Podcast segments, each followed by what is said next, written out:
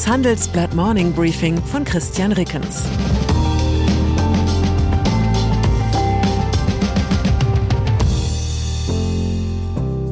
Guten Morgen allerseits. Heute ist Montag, der 27. Dezember. Und das sind unsere Themen. Nebel in den Baumkronen. Nebel über den Prognosen. Nacht- und Nebelaktion im Supermarkt. Nach einer kurzen Unterbrechung geht es gleich weiter. Bleiben Sie dran. Die Welt steht vor gewaltigen Herausforderungen. Zum einen die Energiewende voranzutreiben und gleichzeitig den Klimawandel einzudämmen. Und auch der Energieträger Wasserstoff gewinnt weltweit immer mehr an Bedeutung. Doch wie geht es weiter? Erfahren Sie mehr auf dem Handelsblatt Wasserstoffgipfel 2024 am 12. und 13. Juni in Essen. Infos unter handelsblatt-wasserstoffgipfel.de.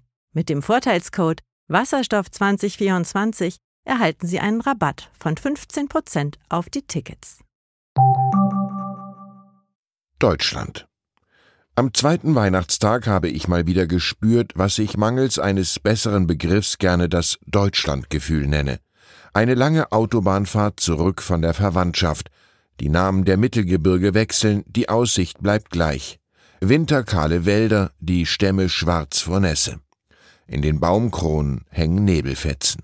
Windräder rühren durchs Dezemberzwielicht, an den Ausfahrten leuchten die Pylone der Autohöfe und im Radio markiert das Piep, Piep, Piep des Deutschlandfunks die verrinnenden Stunden. Kennen Sie diese Stimmung? Und falls ja, haben Sie dafür einen treffenderen Namen? Dann lassen Sie ihn mich gerne wissen. Pandemie. Ein passender Name fehlt auch noch für die seltsam zwiespältige Stimmung, die kurz vor dem Jahreswechsel in Wirtschaft und Politik herrscht. Die Kaste der Pandemie-Expertinnen und Experten warnt unisono vor einer gewaltigen Omikron-Welle. Sie werde Deutschland in den kommenden Wochen überrollen. In heroischer Selbstlosigkeit forderte gestern bereits der Deutsche Lehrerverband, dass die Politik nicht um jeden Preis am Präsenzunterricht festhalten dürfe. Stattdessen brachten die Lehrer gegenüber Zeitungen einen kurzen, harten Lockdown der Schulen ins Gespräch. Optimismus Gleichzeitig jedoch sinken die Inzidenzen. Die Bundesregierung hat eines ihrer selbstgesetzten Impfziele bereits zu Weihnachten erreicht. Die Intensivstationen leeren sich wieder und die deutschen Unternehmen blicken mit ungewöhnlicher Zuversicht aufs neue Jahr. Das Institut der deutschen Wirtschaft hat anlässlich des Jahreswechsels 48 Wirtschaftsverbände befragt. Keiner von ihnen rechnet mit einem Produktions- oder Geschäftsrückgang. Das hat es noch nie gegeben und zeugt von einer außerordentlich hohen Erwartungshaltung für die Konjunktur. Dafür verantwortlich sind laut Institutschef Michael Hüter Nachholeffekte angesichts von Pandemie und Lieferverzögerungen sowie historisch hohe Auftragsbestände. Skeptiker.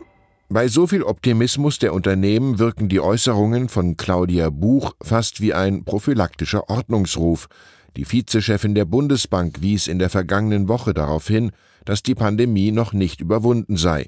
Sie warnte speziell die Geschäftsbanken vor allzu großer Sorglosigkeit. Unangemessene Partylaune muss sich zumindest Commerzbankchef Manfred Knof nicht vorwerfen lassen. 2022 wird nicht nur wegen der Corona-Krise ein herausforderndes Jahr, warnt Knof im Interview mit dem Handelsblatt. Die Inflation belastet viele unserer Kunden, insbesondere die gestiegenen Energie- und Immobilienpreise. Außerdem gäbe es infolge der Pandemie nach wie vor Lieferkettenprobleme und große geopolitische Risiken. Die Erkenntnis, selten unterschied sich der Blick aufs halbvolle Glas derart stark von dem aufs halbleere. Es kommt eben darauf an, ob man den Pegel aus der Perspektive eines Bankers, eines Industriellen oder eines Epidemiologen betrachtet.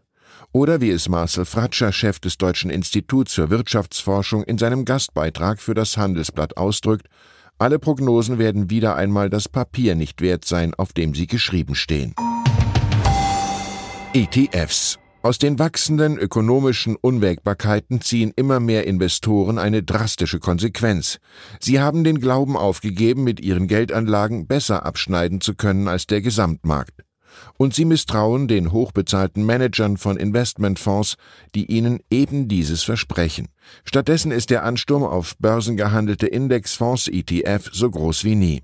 ETFs bilden lediglich passiv einen bestimmten Börsenindex nach.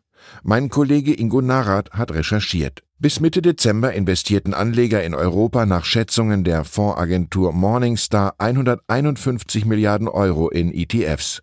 Das sind fast 50 Prozent mehr als im vergangenen Jahr.